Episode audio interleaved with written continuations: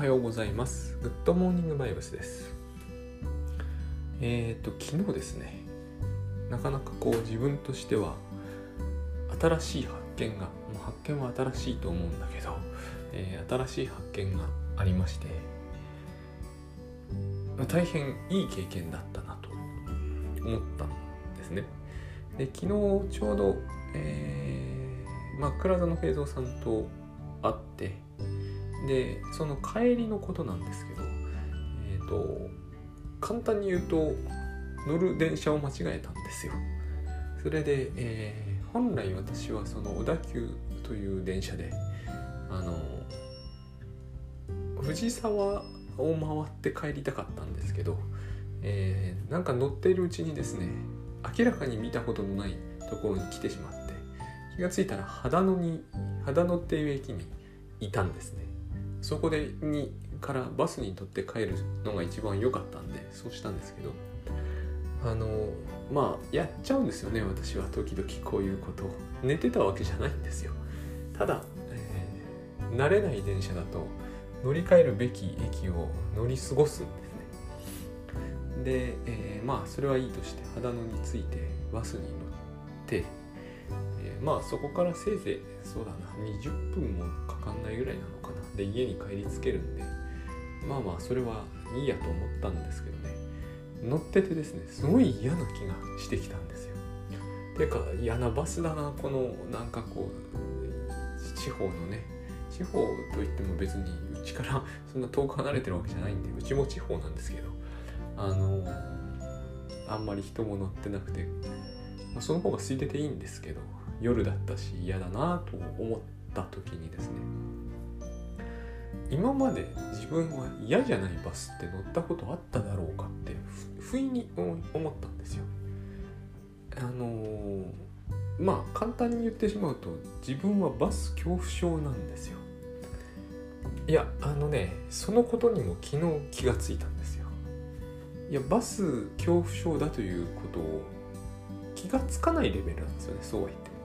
で倉園さんはなんかこう高所恐怖症で飛行機に乗るとこう動機が高くなるとか書かれてたんですけどそこまでは全然いかなくて別に心拍数も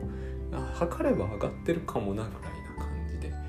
あの薄い恐怖症で正直静電気より怖くないレベルなんですよ。だただこれが良かったんですね。だじゃなかったら分かんないことがいっぱいあったと思うんですけど、えーとにかくこうバスが、まあ、怖いんですねでもやっぱり。恐怖症だとは自覚できなかったけど、えーこの年になるまであの怖いんだということが分かったんですよでこの弱い恐怖症だったもんだからあこれはいいチャンスというかなんというかこれは絶対イリュージョンの入り口に立ってるわけだから、えー、とこれはいろいろ発見がありそうだと思ったんですね。まあ、グッドバイブスの影響ですね。で何がまず怖いんだろうと思ったんですけど実は何もかもが怖いんですね。よくよく見てみると、えーよく現実を見に行くっていうメソッドというのかなが、えーグッドバイブスにありますが現実が見見えないんですね。これが大事な点で例えばなんですけど手すりを見るじゃないですか手すりが怖いんですねでなんで手すりが怖いんだろうと思ったんですけどそれは基本的には全部記憶に結びついてて記憶が結びついてるんですね。あの昔バスに乗ってて手すりにこうバスってすごい揺れるんで立ってると押し付けられたりするんですよね。えっ、とそれがそういう記憶があってですね。えー子供の頃の記憶。全部バス大体子供の頃に乗ってたんですよ。でそれにこうひどく押し付けられた。まあそんなもんなんですよでもね。でまあ手すりはいいやと思ってふとこうバスのエンジンがかかった。そうするとあエンジンが嫌いだって思ったんですよ。このエンジン音も好きじゃないんだと。これなんでなんだろうと思ったんですけどあのエンジン音がして不意に発射するんですよね。でこけた記憶が蘇ってきたんですよ。そういうこともあった。何しろね子供が乗るにはバスって多分確かにねあのあんまり乗り心地のいいもんじゃなかったんですよね。昔はですけどね。でえー、っとふとですね太ってもないんだけどこうあのよく降り次降りますみたいなボタンあるじゃないですか。あれ見た時ねあれも怖いなと思った。あれはですねやっぱり私その秦野に行ってしまうぐらいなんでバス乗り過ごしたことが何度かあるんですね。でバスの駅名って分かんないじゃないですか。なんかなんとか三丁目坂下とか。変な名前ばっかりなんで。あの覚えにくいわけですね。たとえ地元であっても。で、えー、まあ乗り過ごしたと。多分自分ですねあのしっかりしている子供っていうことになってたんで。あの6歳とか7歳でも平気でこうバスで遠出をさせられるみたいなことがあったんですよね。そうするとそんなしっかりしてようとなんだろうと。6歳とかでえっ、ー、とこう伸び止め三丁目下とか分かんないわけですよ。そんなもん。だから乗り過ごすんですね。これはですね強烈で僕ボタン見て嫌な思いをしたのはそのとあの手すりとか、えー、エンジン音の比ではなくてですね。あのかなり気持ち悪くなったんだ。気持ち悪くなんないんだよな。やっぱ薄いんですよね。薄いなんか嫌な嫌な色だなみたいな。色違うはずなんですけどね。そういう薄いイリュージョンがねいちいちこうバスの全ての場所に走る。もう一つすごい嫌だ嫌なのがあの小銭入れるところあるじゃないですか。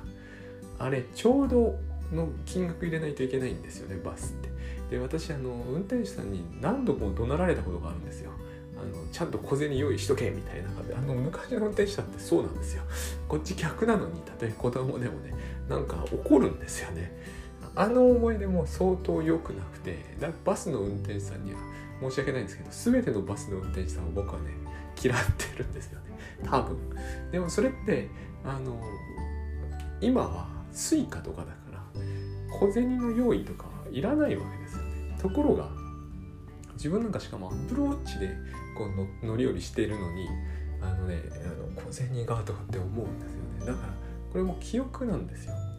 で一つ一つ考えてみると全てがですね記憶で。で後でもう一つ分かったのがバスってやつはどこに行くか分かったもんじゃない。これ電車だって同じなんですけど僕乗り過ごしてるぐらいだから。なんか電車は、え、レールに沿って正しい運行してる感じがするんですけどバスって結局道路走ってんでしかもやっぱり夜のバスが嫌なんですよね。本当にどこ走ってるんだか分かんないからもう本当にこうどこに連れて行かれるか分からんみたいな。やっぱ子供っぽい発想ですよね。で Google マップ見て今ここみたいなのを見ているとあ落ち着くんですよね。だからこのどこに連れて行かれるかわからない。ちょうどの小銭をどう用意していいかわからない。どこで降りればいいかがはっきりしない。あとやたらと揺れたりこう急停車急発進をする。この辺が全部入り混じってあの弱いバス恐怖症を作り上げてたわけですね。でこの弱いのは何がいいかっていうと一個一個来るんですね。あの私の経験では恐怖症っていうのは一気にこう怒涛のように来ちゃうんですよ。雷が一番怖かった時がそうで光るとこう怒涛のように来て圧倒されてしまう感じがあったんですね。であれだとよく分かんないんだけどバスのように取っ手を見ると取っ手から来る感じ、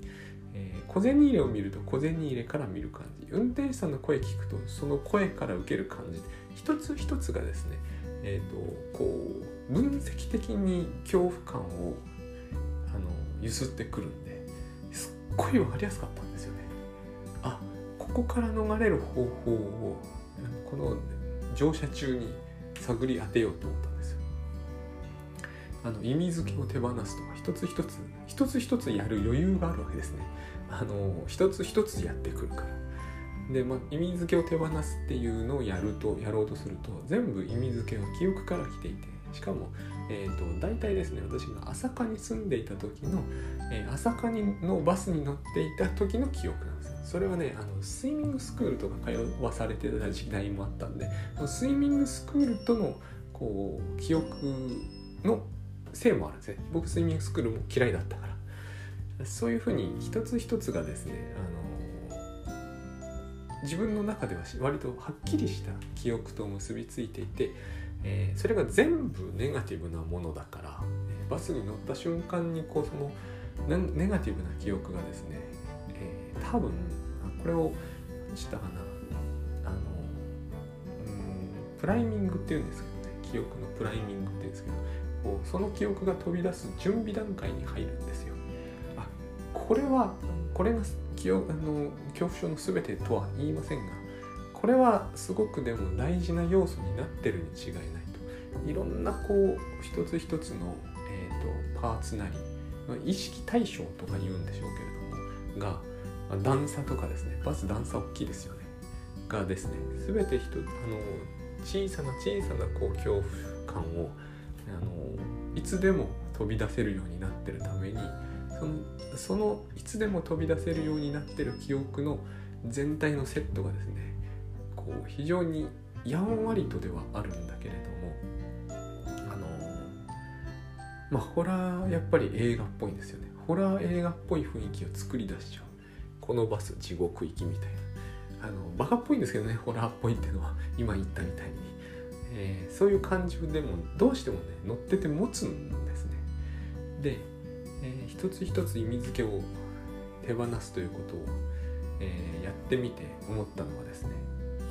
あのつまりこれはあの現実に戻ればことは足りるんだと。自分はバスの中に入っちゃうとイリュージョンの中にも入っちゃうことになって現実に出ていけなくなるんですね。これが多分ですね甚だしくなってくるとえー、兵所閉じ込められる恐怖症とも絡んでくるだろうなと思ったんですよ、えー、要するにイリュージョンの中に閉じ込められるって最悪じゃないですか。だからその、まあ、ホラー映画の中にあの放り込まれるみたいなもんなんで最悪なんですよね。出るたのは実は本当は簡単なはずでそのバスは現実に走ってるわけだから、え、現実に走っているという認識の方へ出ていけばいいんですね。ちょうどですね自分はその昨日のバスの中ではその境目にいたのでよく分かったんですよね。イリュージョンに入ったり現実に戻ったりをこう繰り返すんですよバスの中で。すごいだからね変わるんですよねバスの感じが。急に私あの公共交通機関が一瞬夜嫌なのかなとか寂しいと嫌なのかなと思ったんだけどそれは全くなくて公共交通機関の寂しいやつに乗るのは例えば電車だと好きなんですよね私はあの中学の頃ちょっと乗り鉄っぽい時期が一時あって、えーと、田舎の方の電車にこう人が乗ってないような電車に乗ってると非常にあ素晴らしいとか思う方だったんであのそれがバスになると途端にダメになるのは全然違う理由によるところが大きいわけですね。で、えー、バスだっていいわけじゃないですか。その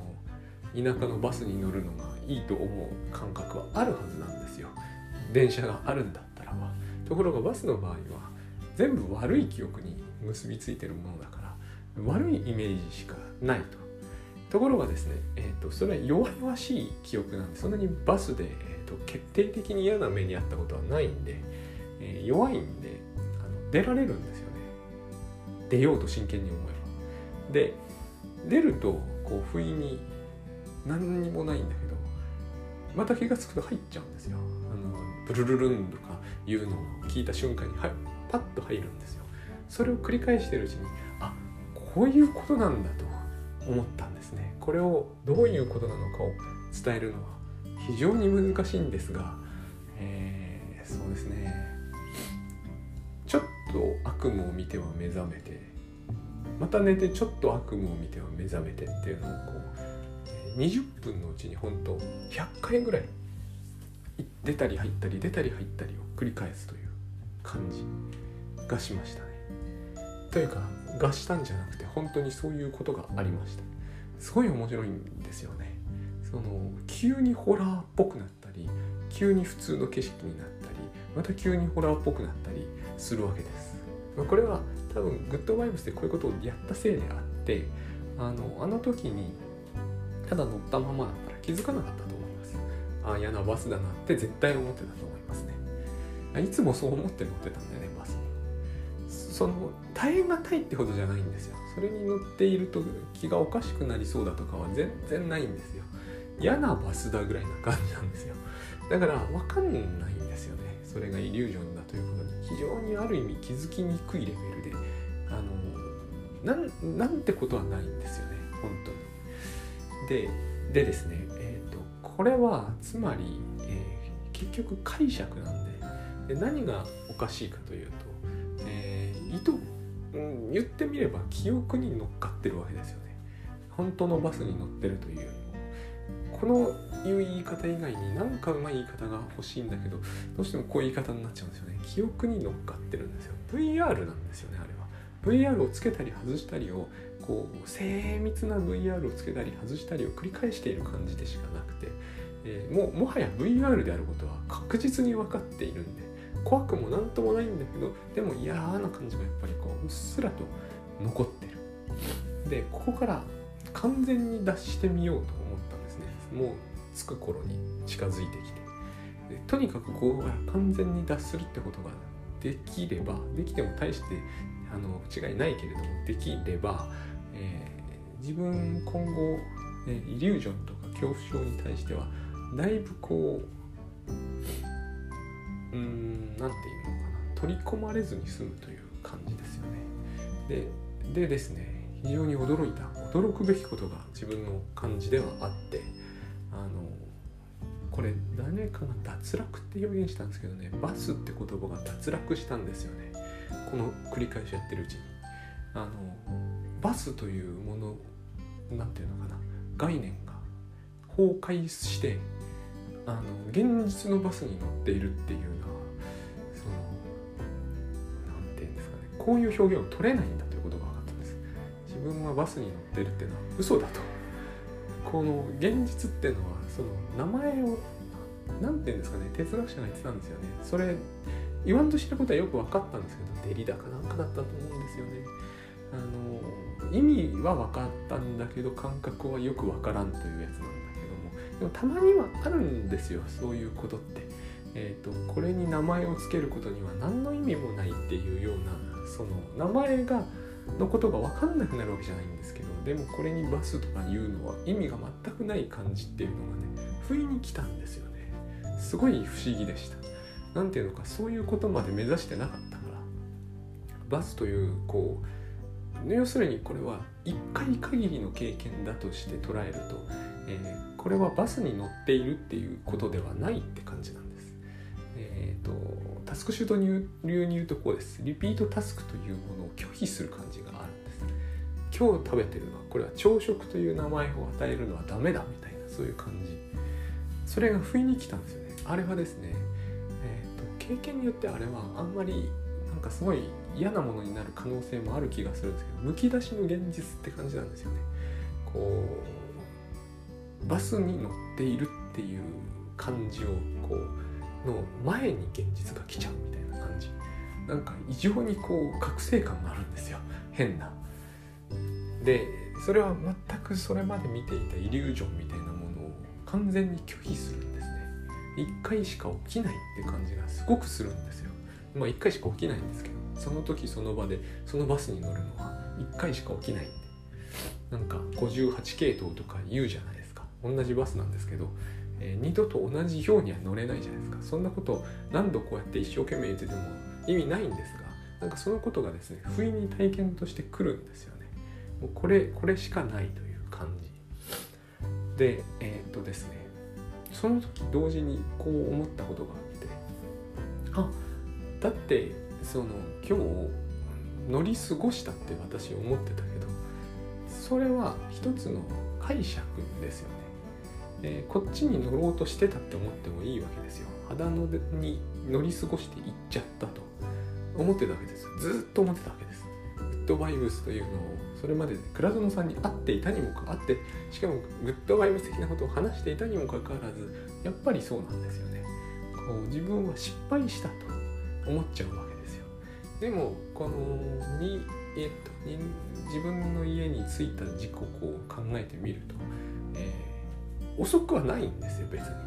あえて言えば1分ほど遅いかもしれないけどまあ遅くはないわけですね。でお金はほぼ同額なんですよ。あえて言えば6円ぐらい損してるかもしれないけどまあそんなもんなんですよ。で、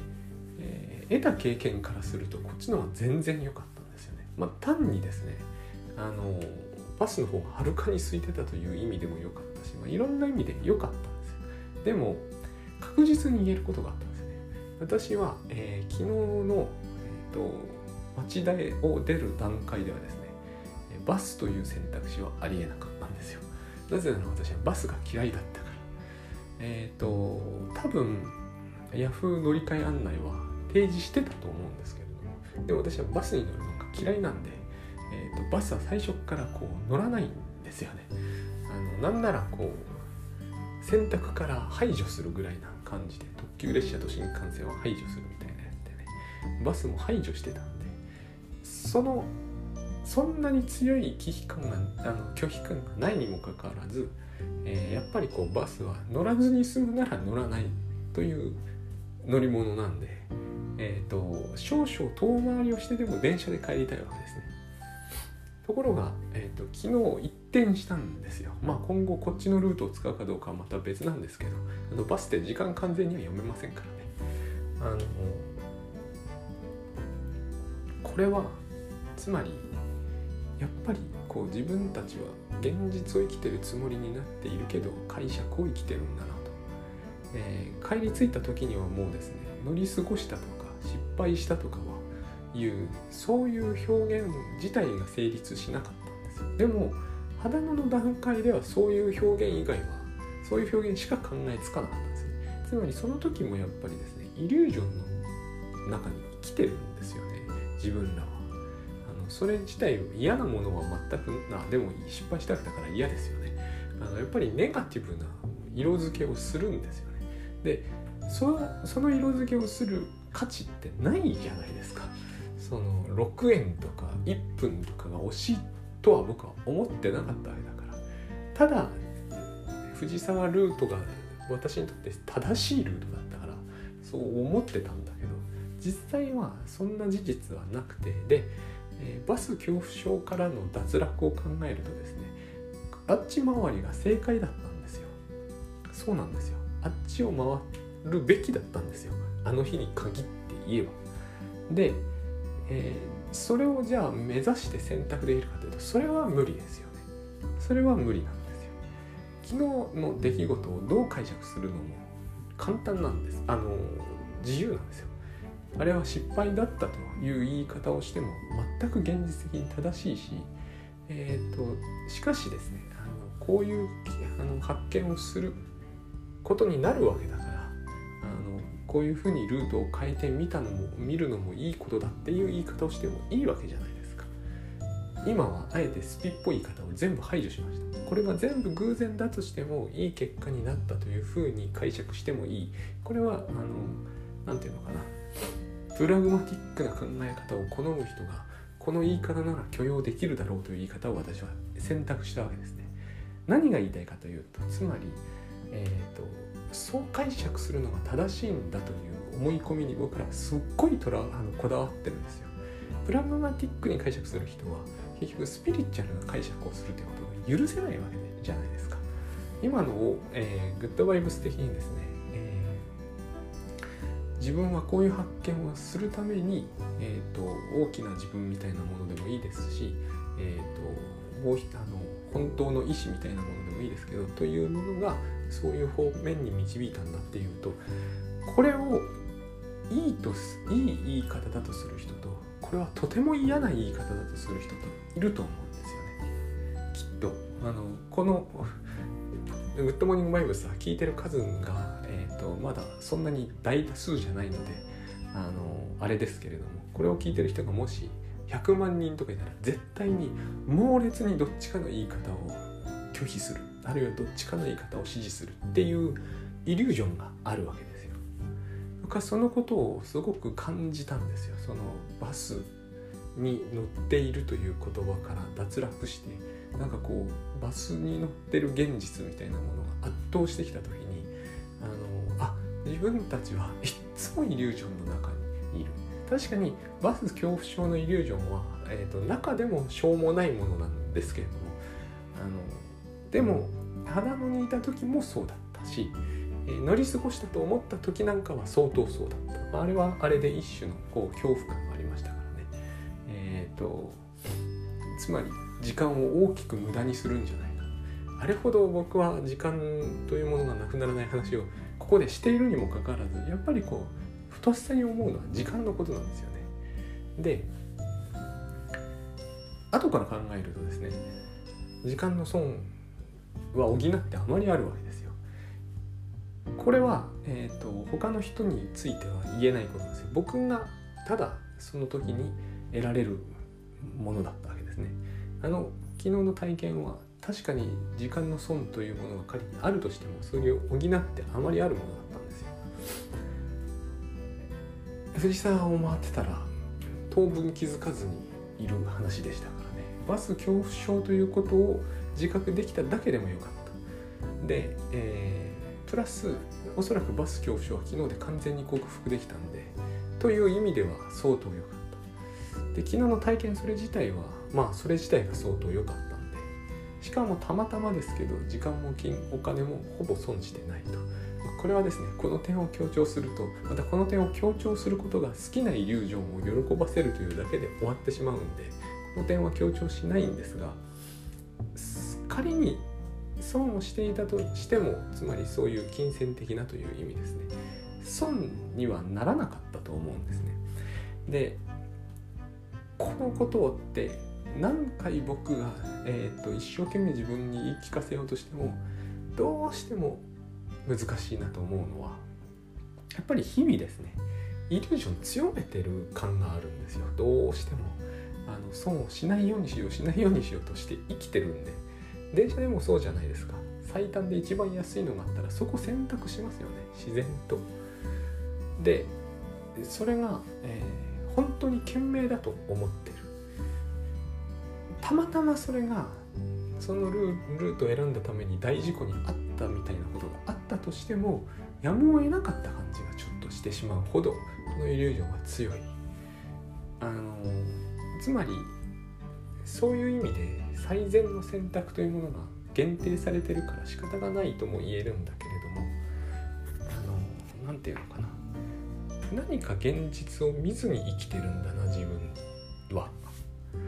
それを昨日ほどこう感じたことはなかったんですよ。そのバスの中で頻繁にイリュージョンと現実を行き来してみると本当にイリュージョンの中にいる時間が長いというかほとんどある意味ひどいことにこう思うとひどいんですよ。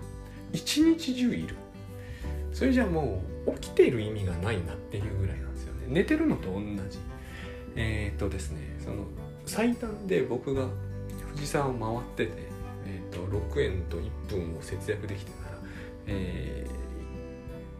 昨日行き帰りは全部イリュージョンだった。と今なら言えるんです。このイリュージョンの中にいるって本当に白昼夢を見てるのと何も変わらない面がありますんで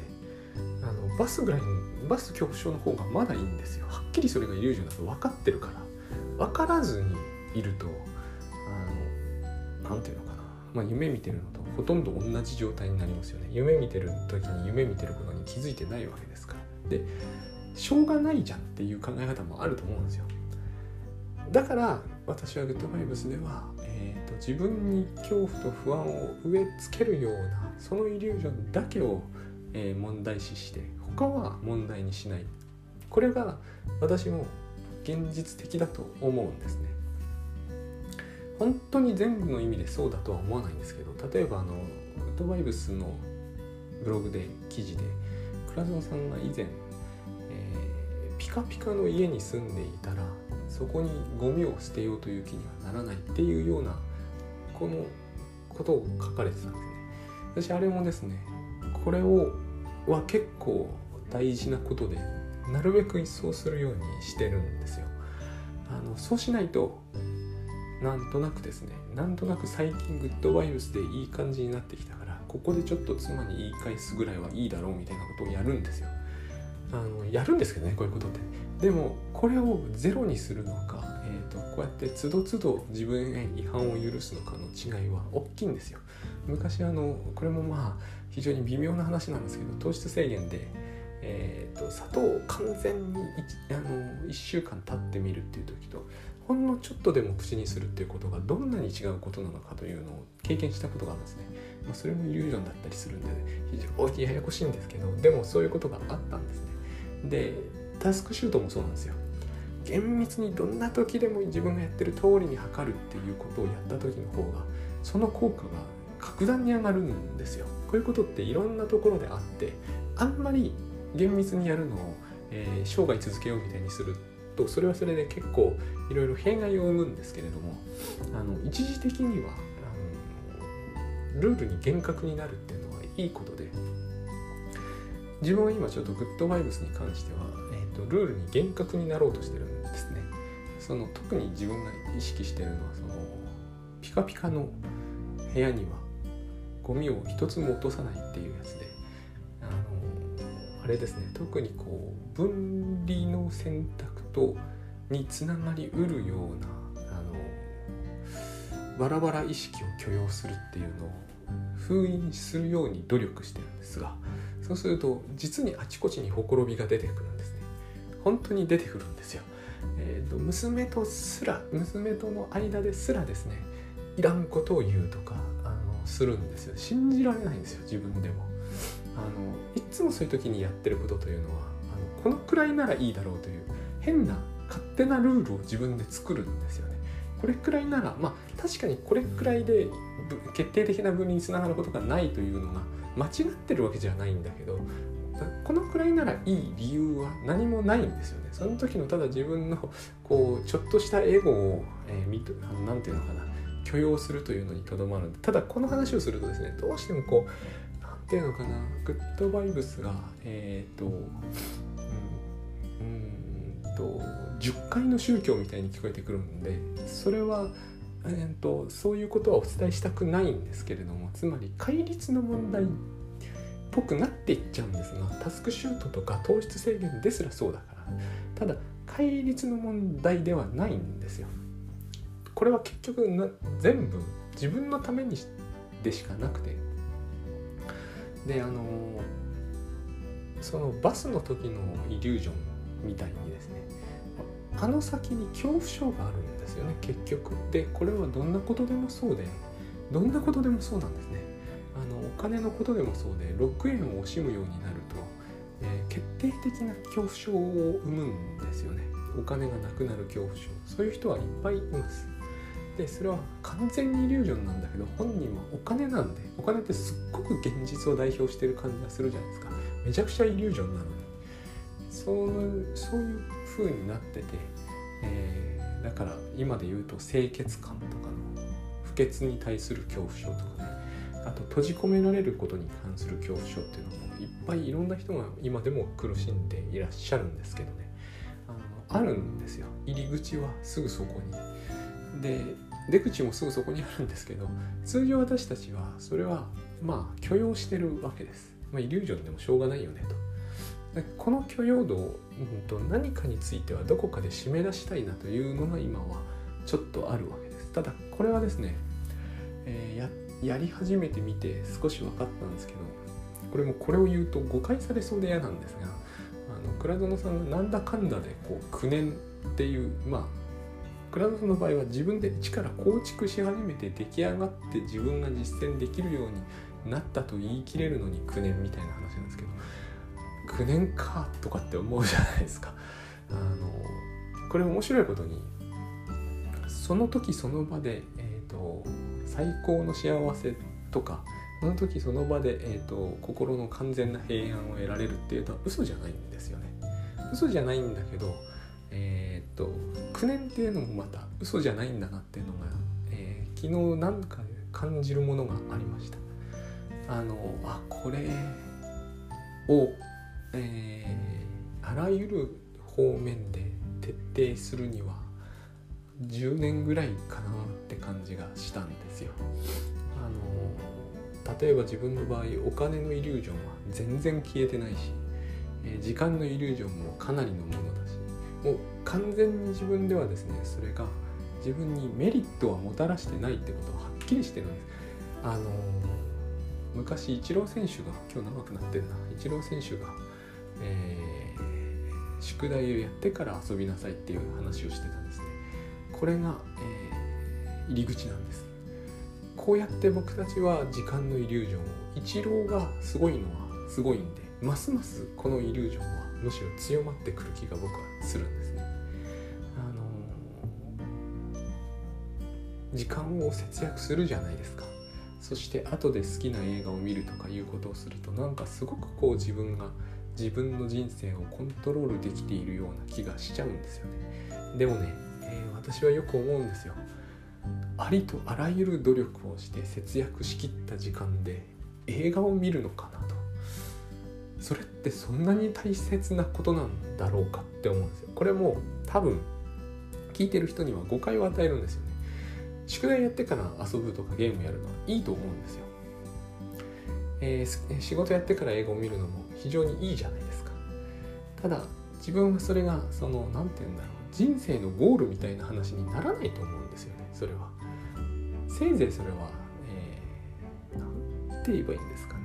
遊びだと思うんですよ。その遊びの中で、えー、イリュージョンにつながっていってしまうのがいかんと思うんですよね。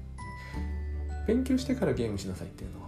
親親が言うにもしてよ誰が言うにせよ普通なんですよ。それ自体が悪いという面は何もないと思うんですね。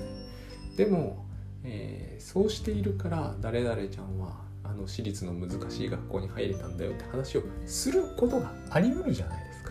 そうやって私たちはあのイリュージョンを大げさに大げさに持ってってると思うんですね。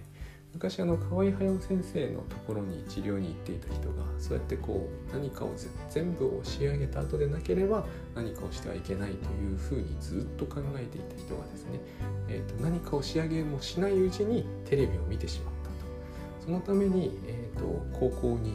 行くことができなくなってずっと不登校になったっていう話があるんですけどこういうことになりうるんですよ。この種の。要は何てですかね。ありもしないルールありもしないルールがあると思い込み始めたところからこの種の話は始まりうるというのが何というかこう嫌なんですよ嫌というか問題だと思うんですよね。私あのバスが怖くったって全然おかしくないと思うんです。えー、小銭のことで運転手さんに怒られたりしましたからねでもでもですねこの年になってバスが閉まった瞬間にうわバスに閉じ込められたもう死んじゃうみたいに思ったらそれはダメじゃないですかこの教会これをちゃんとそういう方向に行かないようにすることが確実にできるんであれば何を言ってもいいと思うんだけど不意にこっちの方に踏み入れておいてえー、出られなくなっちゃいましたということが起こるぐらいだったらば、えーと、時間の節約とかにこだわるのはよしといた方がいいと思うんですね。えっ、ー、とちょっとしたことですよ。昨日だって肌のでああなんか時間損したなと思うじゃないですか。しょうがないと思うんですよ。この程度であれば。でもこういう時間の損害を一切しないようにするために、えー、ありとあらゆる手を尽くしてにもかかわらず事故に巻き込まれてしまった時になんかものすごい腹を立てる人っていらっしゃるじゃないですか。あの前に東海道線が止まった時にものすごいこう駅員さんに怒鳴ってる人がいたんですけどもそういうふうに心ってなぜか動くんで